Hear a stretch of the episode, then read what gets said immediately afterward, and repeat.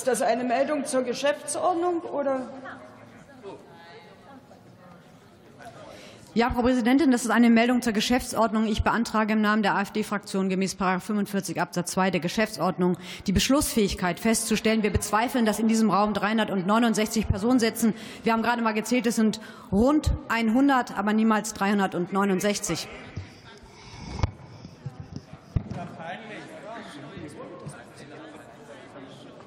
Sind denn Ihre Leute? Ja, das bedeutet ja nicht, dass ihr zu Hause bleibt.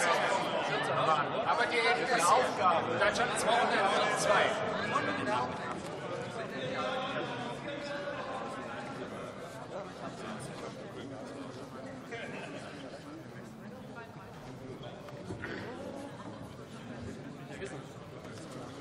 Wir beantragen den Namen die Abstimmung.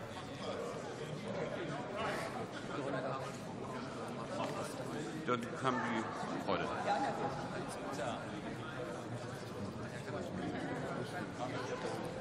So, wir haben einen Antrag, der zulässig ist, was die Geschäftsordnung betrifft.